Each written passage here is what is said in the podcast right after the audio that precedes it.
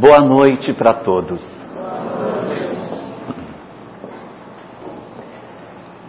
A tradição judaica diz que na sétima semana depois que Moisés teria tirado o povo do Egito na direção da terra prometida, ele teria recebido os chamados Dez Mandamentos, os famosos Dez Mandamentos. E é exatamente na sequência desse texto dos Dez Mandamentos, que está contida no capítulo 20 do livro do Êxodo, no Velho Testamento, que nós vamos encontrar uma das frases mais famosas que nós temos conhecimento sobre Moisés. É no capítulo 21 do livro do Êxodo, logo após os Dez Mandamentos, que Moisés, tratando sobre a relação entre as pessoas e problemas de brigas, discussões, agressões, violência, há um pedacinho que diz: E então, se dois homens tiverem uma querela entre si, agredirem uma mulher grávida, etc, etc, o que, que vai acontecer? E em seguida diz: E então dará olho por olho, dente por dente, ferida por ferida, queimadura por queimadura, mão por mão, pé por pé, vida por vida. Esta frase dita assim parece uma violência enorme. Imagine a situação de uma pessoa que agrediu a outra e furou o olho do companheiro. Ele furou seu olho, então agora vai lá e fure o olho dele. Aí a pessoa vai lá e fura o olho do outro. Ele cortou sua mão, então agora vai lá e corte a mão dele. Na nossa leitura parece assim uma violência desmedida. Mas se nós formos observar, alguns de nós estamos numa fase de comportamento anterior ao próprio Moisés. Porque a gente recebe um tapa e diz: agora eu vou matar vocês. Não pode, é só um tapa. Então vejam como não é, na verdade, a violência que a gente imagina ser. Porque da feita que você recebe uma agressão, a gente quer devolver a agressão que recebeu dez vezes pior do que a gente recebeu. Se agora ele vai me pagar, o miserável vai me pagar porque agora eu vou acabar com fulano. E lá em Moisés, não, querido, foi só um tapa que ele lhe deu, você vai lá e dê. Mas deu um bem certeiro, mas é só um. Não pode dar dois. E depois que deu o tapa, está liquidada a questão. Quantos de nós ainda estamos anteriores à época de Moisés, querendo, na verdade, não apenas a chamada justiça, mas estamos querendo, além disso, a vingança. E é tão comum a gente ouvir isso. O que, que você quer? Eu quero justiça. Na verdade, muitos que dizem justiça estão querendo uma vingança e às vezes até muito maior do que a falta que receberam. Mas é assim mesmo, não é? A lei de Moisés diz isso, mas em nenhum lugar está dito assim. Se alguém tirou o olho do teu irmão, vai tu mesmo e arranca o olho dele. Apenas diz, ele dará olho por olho. Agora, quem vai cobrar não somos nós. É da lei. É da lei a qual estamos submetidos que aquilo que nós fizermos, nós encontraremos a justiça lá na frente se a misericórdia não nos alcançar de primeiro. Então, essa lei de Moisés, que nos parece a princípio tão agressiva, ela traz coisas, na verdade, bem interessantes. Como, por exemplo, um pensamento que geralmente os cristãos acham que é um pensamento nascido dentro do cristianismo e não é.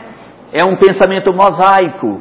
Está na lei de Moisés também a frase que diz: Amarás o teu próximo como a ti mesmo. Quantos de nós achamos que essa frase saiu da boca de Jesus? Quantos de nós achamos que essa coisa linda foi dita por Jesus num momento maravilhoso? Não é. Esta frase é de Moisés também. É ele falando de uma série de mandamentos para o povo sobre comportamento, em que ele fala que não se deveria cobrar juros da pessoa que morava com você, que não podia colocar tropeço na frente do cego, que não podia ficar mangando do que fosse surdo, que a gente deveria cuidar das pessoas. E aí ele vem falando de uma série de providências que você tem que tomar com as pessoas que convivem com você, e ele vem trabalhando, aí no final ele diz: E amarás, não odiarás os companheiros do teu arraial, mas amarás o teu próximo como a ti mesmo. Olha que coisa linda, né? Amar como a você mesmo. Gostar do outro como você gosta de você mesmo.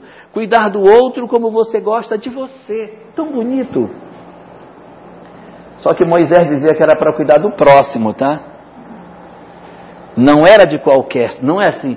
Amarás o teu semelhante como a ti mesmo. A frase de Moisés era para que você amasse o próximo.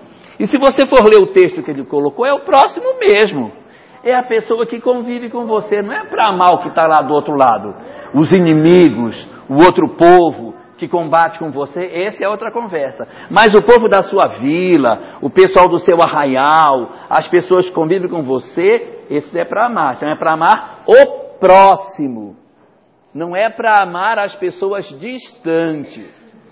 Temos até que fazer uma leitura diferente, né? O pessoal hoje tem uma leitura bem mais moderna disso aí, que nunca se permite amar ninguém não, eu não vou amar esse, vou deixar para amar o próximo que vier. Mas não é também para amar o próximo. Não, não, esse não, deixa para o próximo. Próximo que vier eu amo. Esse a gente vai só gostando um pouquinho. Não, esse próximo é Eucléia. Esse próximo é porque as pessoas viviam próximas. E aí, na minha proximidade, eu deveria amar. É aí que vem a grande mudança que acontece quando Jesus chega. Porque a proposta de Jesus era muito diferente.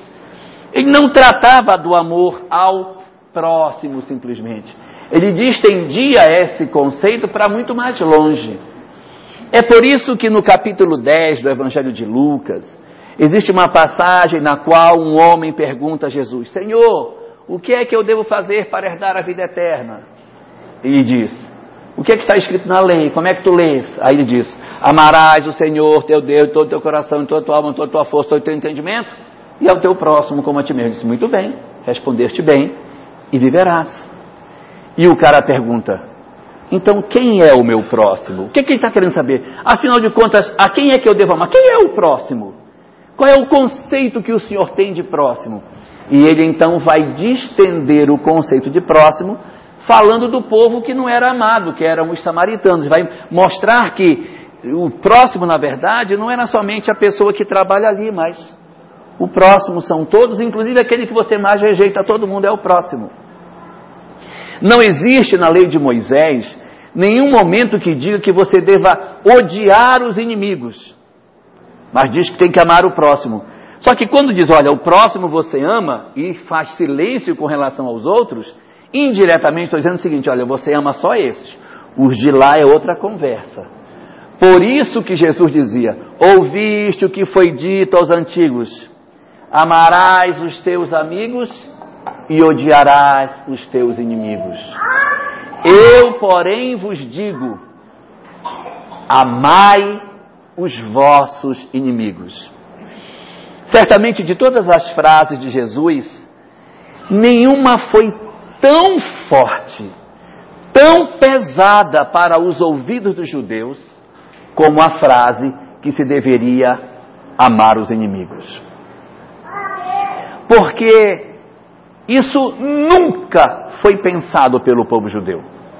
Nunca em Israel alguém se levantou para dizer que você deveria amar o povo com o qual eles guerreavam, que os invadia, que os incomodava. E Jesus vem e inverte a lógica milenar do povo, dizendo: não, esquece essa coisa de amar o próximo. Você vai amar é o inimigo.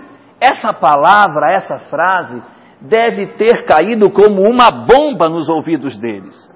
De tal sorte que é um argumento até hoje difícil de ser digerido, até hoje, por aqueles que defendem os conceitos judaicos. Exatamente pela distância que esse pensamento tem em relação à lógica que foi armazenada durante tanto tempo sobre o que fazer com aqueles que nos são inimigos. Exatamente por ela ser assim tão estranha, Jesus apresentou em seguida no texto bíblico um detalhamento desse conceito para que a gente pudesse ou operacionalizar isso. Porque quando eu digo assim, olha, é para amar o inimigo. Eu, gente, mas como que eu vou fazer um negócio desse? Imagine você sair correndo, abraçando e beijando uma pessoa que sabe que odeia você. O sujeito diz, eu vou cortar o seu pescoço agora e eu amo você, corte meu pescoço que eu adoro. Como que você vai amar uma pessoa que você sabe que lhe faz mal? Como? Como? Como? Então Jesus, para ser didático nessa questão, colocou assim no texto bíblico. Vocês podem conferir isso lá no Evangelho de Mateus, no Sermão da Montanha. Ele diz: Amai os vossos inimigos. Então, quando você diz isso, nossa, que pensamento tão estranho, como que eu vou fazer isso? Existem três estratégias que ele diz em seguida. Diz ele: amai os vossos inimigos. Em seguida, bem, fazei bem aos que vos aborrecem. Então ele manda fazer o bem aos que nos aborrecem. Essa é a primeira forma que Jesus propõe para que nós façamos o amor aos inimigos. Como é que eu vou amar os meus inimigos? Fazei bem aos que vos aborrecem. Então, se você tem uma pessoa que aborrece você, amar o inimigo é você fazer o bem à pessoa que lhe faz mal. Você tem uma pessoa que, nossa, perturba tanto você, incomoda tanto você, e ao invés de você devolver a ela desamor, você devolve a ela fazendo bem à pessoa que lhe faz mal. Você desarma a pessoa. Porque se você devolve o mal no mal, o mal no mal, você fica realimentando um círculo vicioso negativo que a gente só vai se destruindo. Imagine marido e mulher em que um faz e o outro devolve. Eu também sei, olha aqui como eu sei magoar, eu também sei magoar, então toma que eu também te magoo, eu te magoo.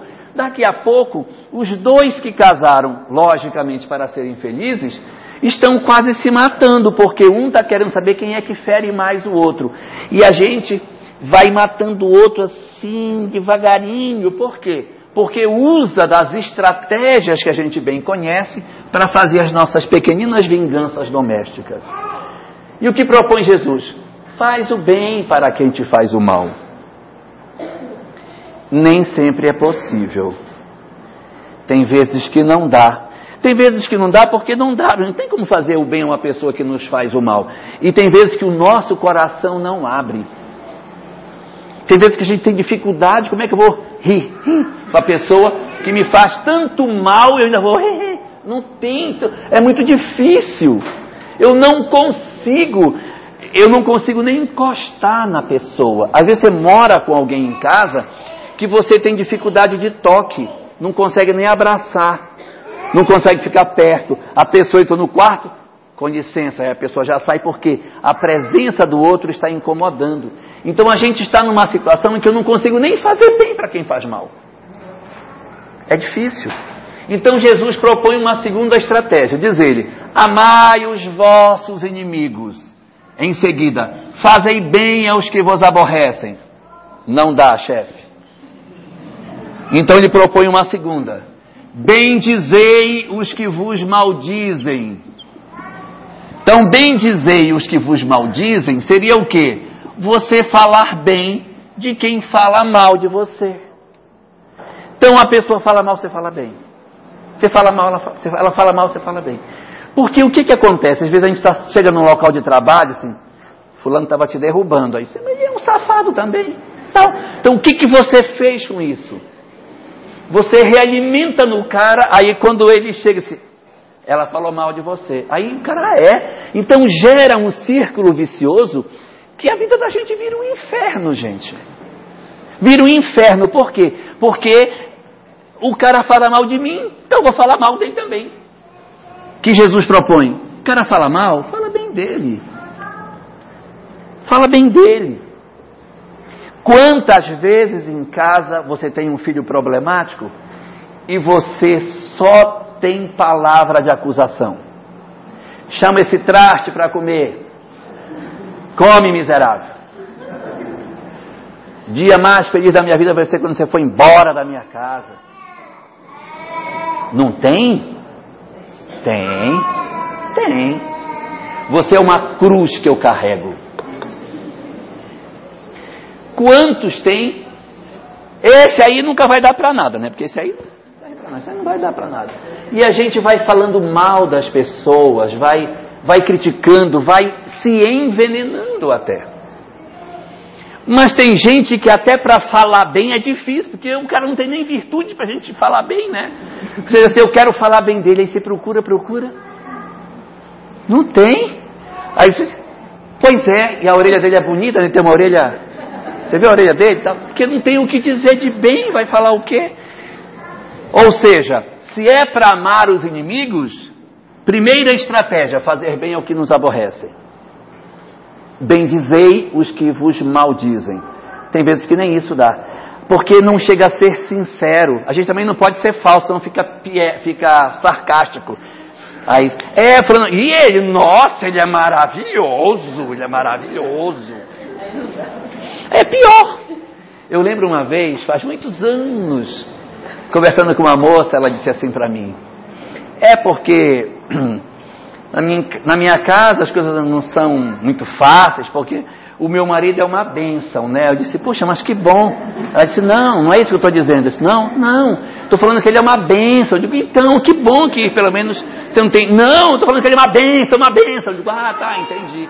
Então, assim, de que adianta você falar que é uma bênção se a energia que você carrega não é a mesma? Você trocou sua palavra.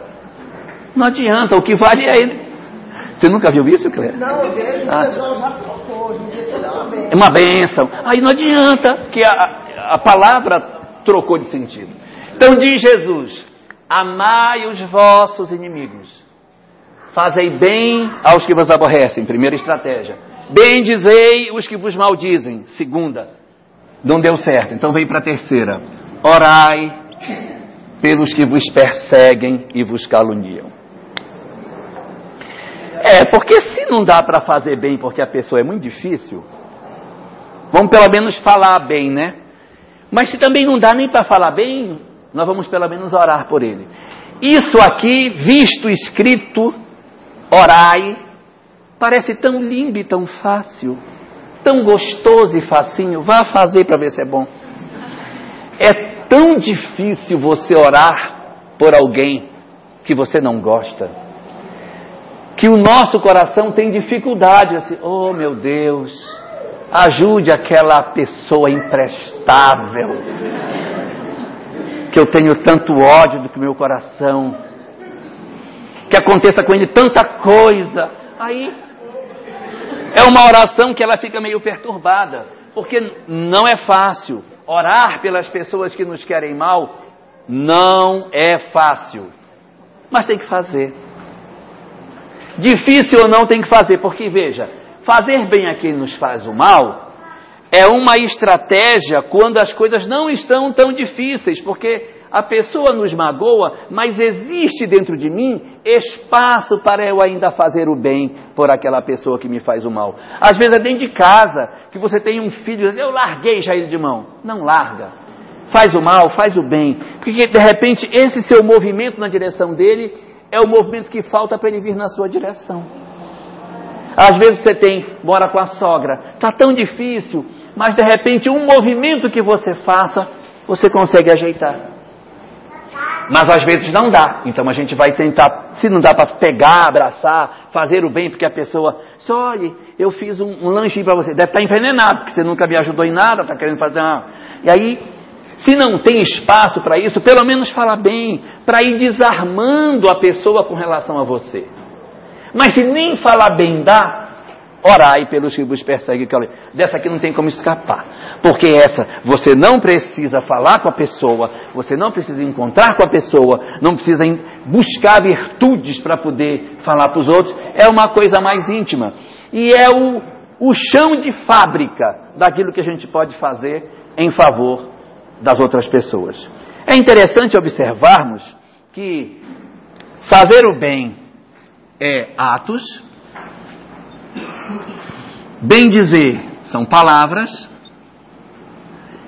E a terceira, orai, é pensamento. Vocês lembram que lá na Igreja Católica se falava muito de atos, palavras e pensamentos? Então aqui a gente encontra essa relação do homem na busca do outro através dos nossos atos, das nossas palavras e dos nossos pensamentos. Mas dentro dessa ótica, o que é que a doutrina espírita tem para nos ajudar dentro dessa questão? Qual é a colaboração que o Espiritismo pode nos dar no entendimento desse amor aos inimigos? O que pensa o Espiritismo sobre isso? É importante observarmos que Moisés já deu uma contribuição boa quando disse para a gente: olha, é só um tapa, não pode dar dois. Já foi um progresso. E depois de dar o tapa, esquece já está resolvido o problema. E às vezes a gente passa a vida amargurado, remoendo, se balançando na rede e lembrando do que o cara fez. Não é assim. Depois ele veio e propôs que a gente deveria amar. Tudo bem que era só o próximo, mas já era uma coisa maravilhosa você amar o próximo, amar como a si mesmo. Que maravilha, que coisa bacana.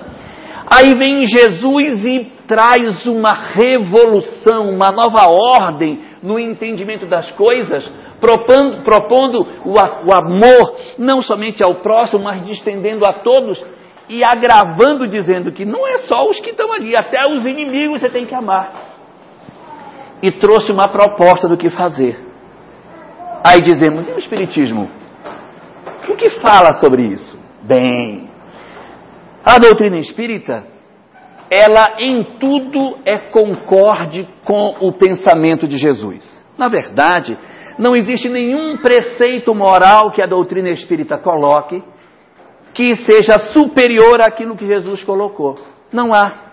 Porque o Espiritismo entende que a moral mais excelente, o melhor código de moral que existe, o melhor roteiro que existe para as nossas vidas, é o Evangelho. E, portanto, não há nada que a doutrina possa colocar em termos morais que venha suplantar os ensinamentos que Jesus trouxe para nós. Aí perguntamos, tá, mas se é assim, então qual é a contribuição do Espiritismo? Se, se não veio acrescentar nada, não veio dizer nada, vai fazer o quê? É porque a doutrina espírita ela não veio acrescentar mais moral. Ela veio apresentar para nós o porquê dessas coisas. Porque quando se fala que a gente tem que amar os inimigos, fazer bem aos outros, orar pelos que nos perseguem, bem dizer às pessoas que nos ofendem, tudo bem, legal. Mas por quê? Qual a razão pela qual eu preciso fazer isso? Ou eu não preciso? Isso é apenas um, uma coisa que nos agrada, uma coisa que seja boa, qual é a razão disso? Bom, a doutrina espírita vem e nos conta a seguinte coisa: que na verdade, como nós não temos, segundo aquilo que a doutrina espírita apresenta, uma única existência, ou seja, nós vamos nascer e renascer várias vezes, o nosso renascimento tem um objetivo muito grande que é o nosso crescimento interior seja aprendendo coisas novas, seja ensinando o que nós já sabemos, mas também para resolver as pendências que a gente tem. Todas as nossas pendências morais, elas nos remetem a experiências para resolver esses problemas. Se eu era uma pessoa muito egoísta, a minha tendência é ter uma encarnação posterior que vai me dar provas em que eu precise trabalhar esse egoísmo meu. Vou nascer numa família de muitos filhos. Uma escova de dente para todos, para poder aprender a repartir desde criança, né? Ora, são estratégias para a gente ir perdendo. Aí eu era da corte francesa, hoje eu estou na parada do ônibus esperando um 4 de janeiro que nunca vem, esperando o 4 de janeiro debaixo de uma parada, uma chuva, um sol miserável, e eu estou lá para a gente aprender a ser um pouco menos ruim. Quer dizer, as experiências elas existem exatamente para nos lapidar, por isso que elas doem tanto. Em outras pessoas não dói, está na parada, não, nem sinto ruim. Mas o outro está se sentindo humilhado, se esconde quando as pessoas passam. Vai me ver na parada, meu Deus, já me vi na parada. Então cada um de nós tem uma reação em função do que está dentro de nós. Daí, quando a gente traz uma história mal resolvida, em que nós, numa encarnação, cultivamos uma série de desamores e não resolvemos porque, ao invés de amarmos o inimigo, eu marquei, botei uma cruz do lado do nome da pessoa, isso aqui eu vou odiar até a morte. Este, este não vai ter conserto nunca mais. Então, quando a gente cria esse tipo de pensamento e diz assim, agora eu, o resto da minha vida vai ser para odiar Fulano. Então, quando você faz isso, o que foi que aconteceu com você? Bem, o que aconteceu conosco? O que aconteceu conosco quando a gente odeia, segundo aquilo que o Espiritismo diz, nós vamos ter três consequências do nosso ódio. As primeiras consequências são físicas. Quem odeia, adoece. Quem odeia, adoece. A pessoa que odeia, como é que eu vou dizer isso? É assim. Vai tomando um veneninho aos poucos que vai corroendo lá. Vai coisando, né? Mas eu vou explicar. Quando a gente vivia, na época que a gente era homem primitivo, na savana, correndo, fugindo do predador, toda vez que um predador aparecia, a gente tinha que fugir, senão a gente era comido pelo predador. Então, para fugir, havia uma descarga de dre- adrenalina para que você pudesse correr, saltar, subir na árvore, nadar, para fugir do predador. O nosso organismo aprendeu assim: toda vez que estamos num perigo, descarga de adrenalina. Perigo, descarga de adrenalina. Quando a gente fica naquela rede se embalando, lembrando da pessoa, e o coração palpita, né? O coração palpita, a boca fica seca e a respiração altera, o nariz fica dessa largura. O que foi que aconteceu? Houve uma descarga de adrenalina. E essa descarga de adrenalina, que é um santo remédio para fugir do predador, é um veneno para quem tem uma descarga dessa todo dia. Então esse treco na corrente sanguínea é o tal do veneninho. Vai tomando um veneninho de adrenalina todo dia, aí quando chega com 40 anos, tá com um problema no fígado, no rim, coração, palpitação. Meu Deus, mas por que, que a pessoa está tão acabada? É porque a gente não cuidou, nós não cuidamos do físico. Aí você chega, depois está cheio de tumor, cheio de coisa, cheio de complicação, exatamente por conta do que a gente se envenenou, nutrindo ódio, nutrindo mágoa, nutrindo um monte de coisa. Resultado, uma série de consequências físicas a gente vai ter, de tal sorte que a gente vai chegar lá pelos 70 com um corpinho de 100, né? Porque vai estar tudo gasto. Segunda consequência que a gente tem é a consequência psicológica. Hum. A pessoa cheia de mágoa, cheia de ódio, amarga por dentro, não tem quem consiga conviver. A pessoa está com você ali cozinhando, hum, e fulano, hein? Onde será que está? Hum, tomara que esteja muito mal. Quer dizer, quem é que vai gostar de conviver com uma pessoa dessa? que só sabe falar de si e de coisa ruim. Sócrates dizia que tem três tipos de pessoas: as pessoas interessantes, que falam sobre ideias, as pessoas comuns, que falam das coisas, vai chover, não vai chover, e as pessoas medíocres, que falam de pessoas.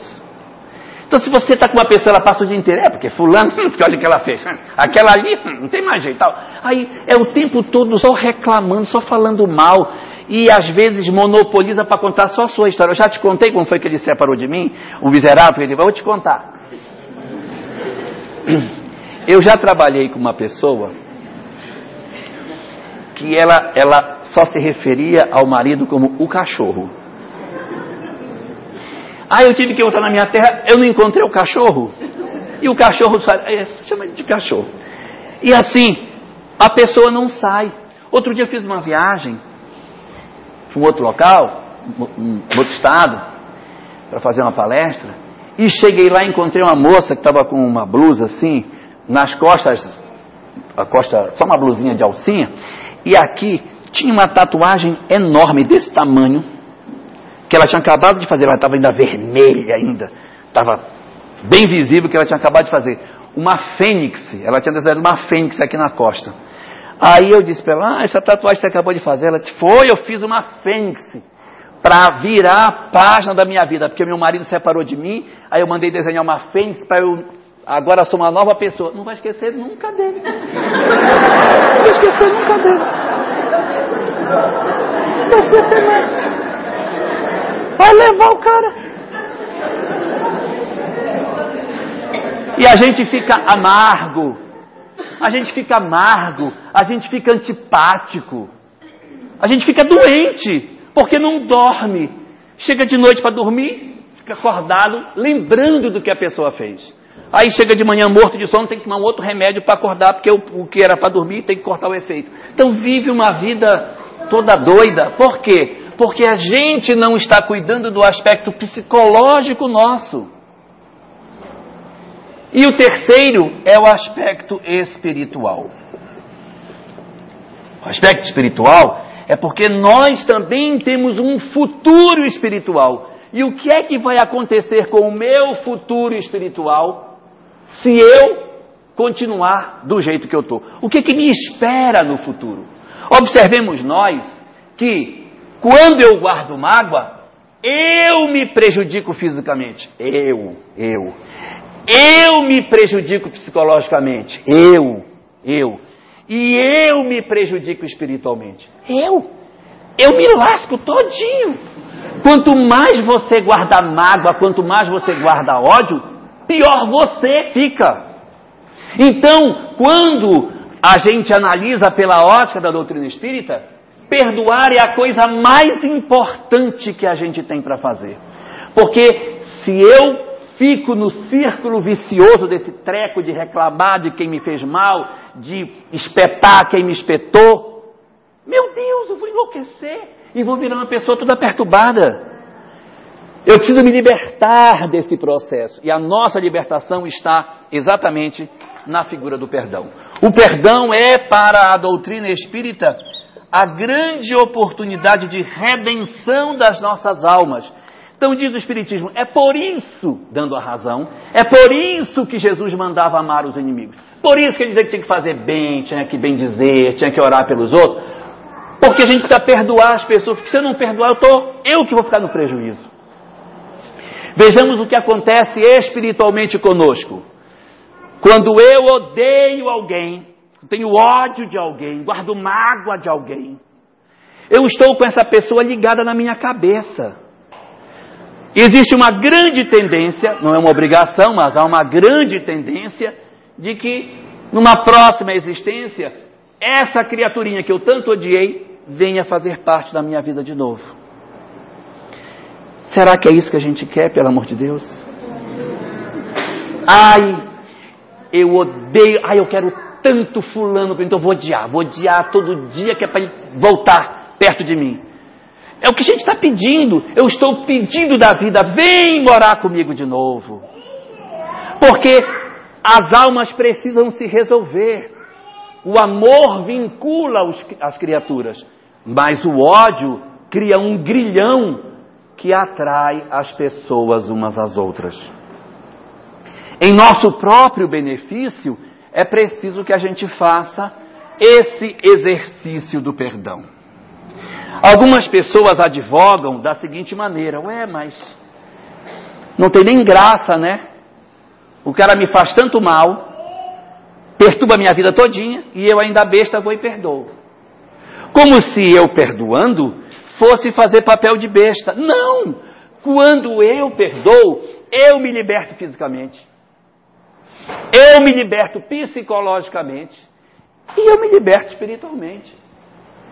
É a meu benefício. Não pensemos nós que o nosso perdão vai tirar a culpa daquilo que ele fez. Porque aquilo que ele fez está dentro dele, assim como o mal que eu fiz está dentro de mim. Cada um carrega dentro de si a cota de mal e de bem que tem.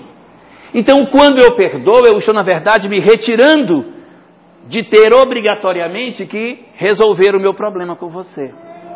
Mas ele que fez o mal a mim não está isento de culpa. Ué, mas se eu libertei ele, como é que ele vai ser? Ele vai se resolver, sei lá, com quem? Alguém vai resolver o caso dele, não serei eu. Pode até ser que eu volte, mas aí eu venho numa condição de perdão muito diferente. Mas eu não tenho mais a obrigação de vir. Mas o mal que está dentro dele vai se resolver com Dona Mariquinha, Dona Joaquina, sei lá com quem, não vai ser mais comigo.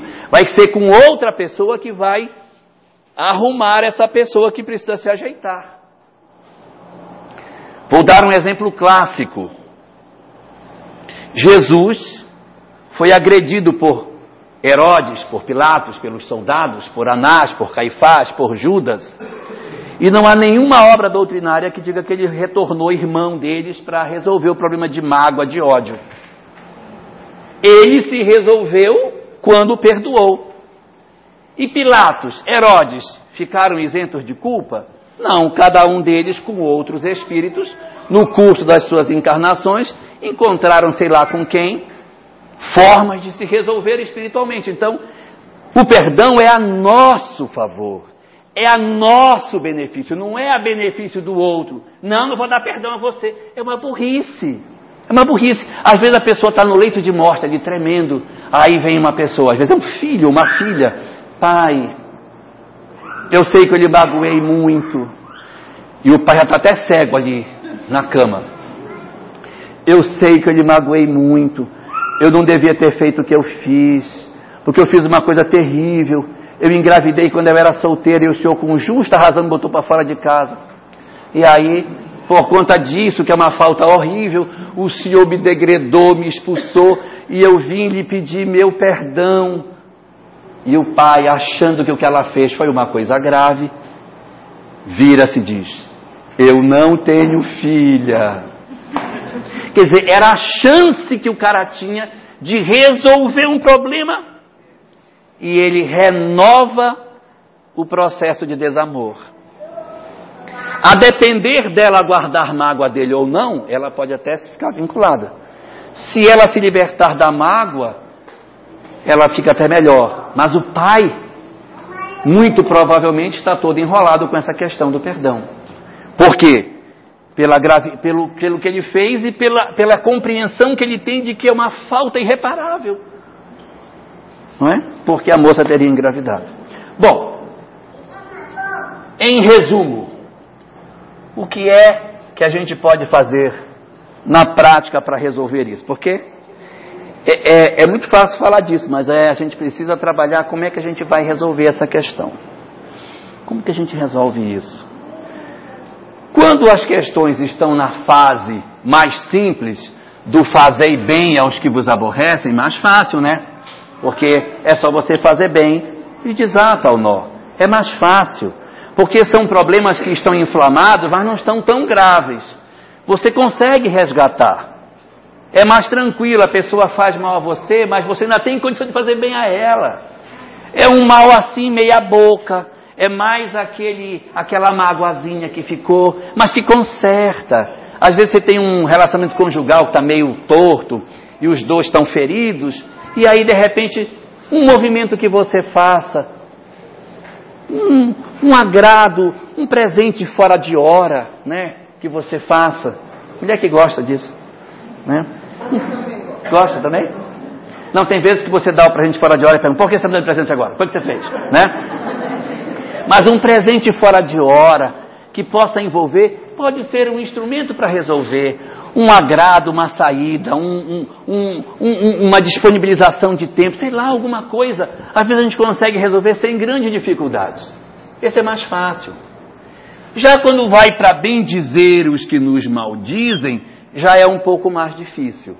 Porque já são pessoas que você tem dificuldade de se aproximar.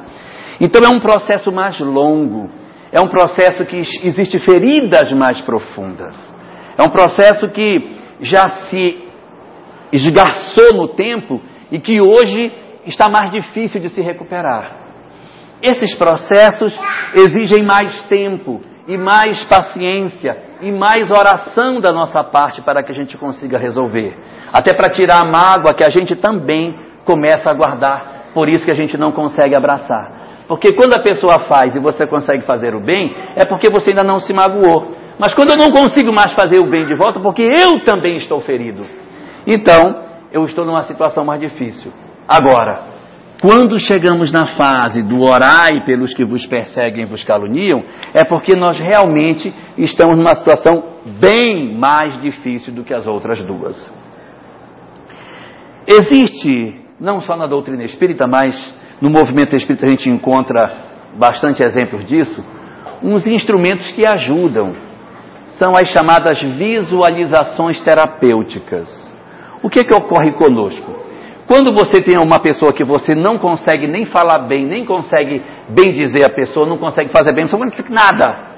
A pessoa está tão amarga com relação àquilo que quando em casa falar, fala, não fale o nome dessa pessoa aqui dentro. Então, nem o nome da pessoa pode ser pronunciado. Ora, se nem o nome da pessoa pode ser dito, é porque você está muito distante dela. Você não admite nem se aproximar para uma discussão.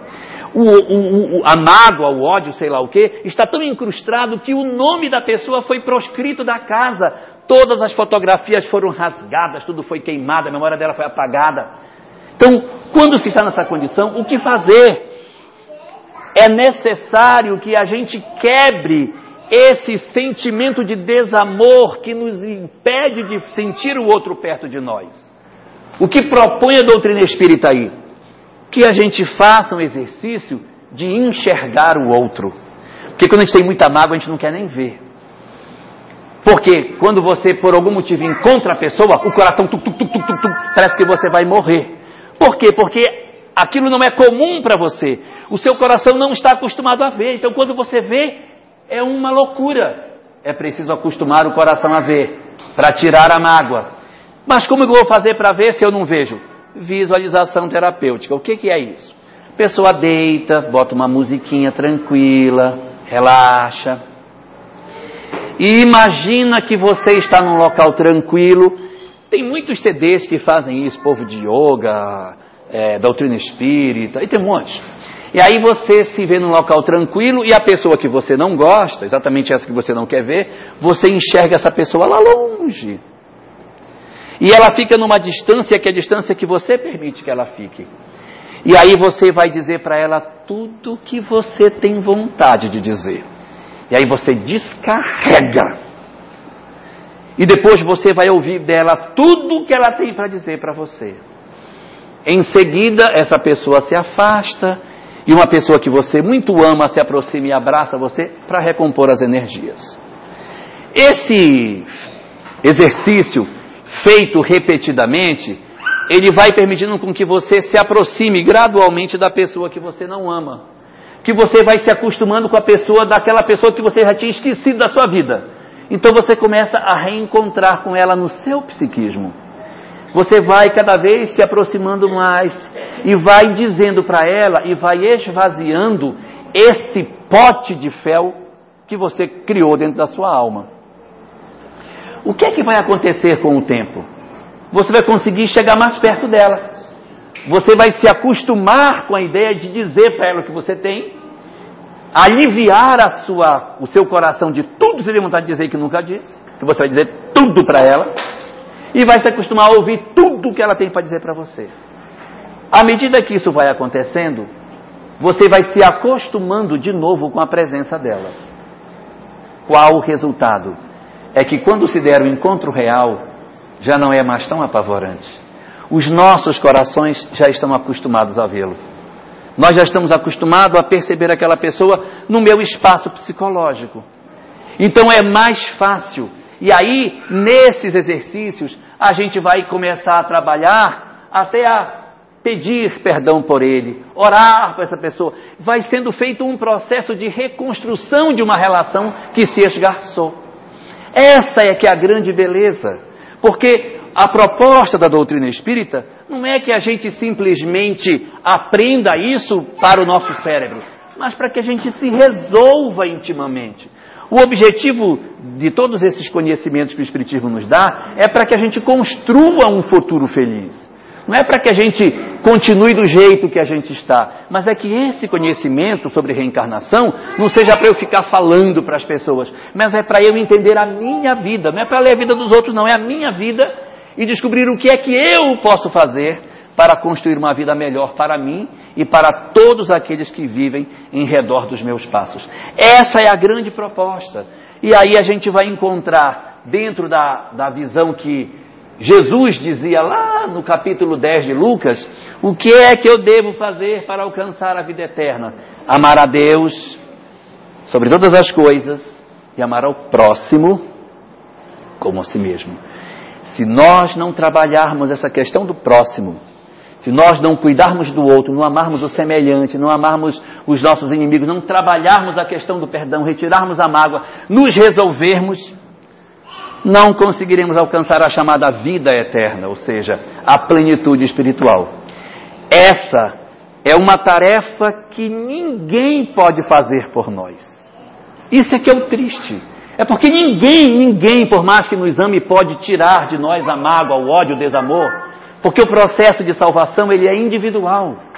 É cada um de nós que vai ter que, em cima das palavras que Jesus deixou, interpretar a sua própria história de vida, identificar a quem precisa perdoar e amar, para que nós sejamos felizes. O objetivo da doutrina espírita não é que a gente salve ninguém. O objetivo do Espiritismo não é que a gente salve os outros. É para que nós nos salvemos através da busca do amor a nós mesmos, do amor ao próximo e do amor a Deus. É esse processo de iluminação interior que o Espiritismo nos convida. E a grande porta para fazer esse trabalho é exatamente pela questão do perdão. Esse é o roteiro da hora e talvez a mais importante tarefa que a gente veio desempenhar durante toda a nossa vida. Receber perdão dos outros e conceder perdão a quem nos pede.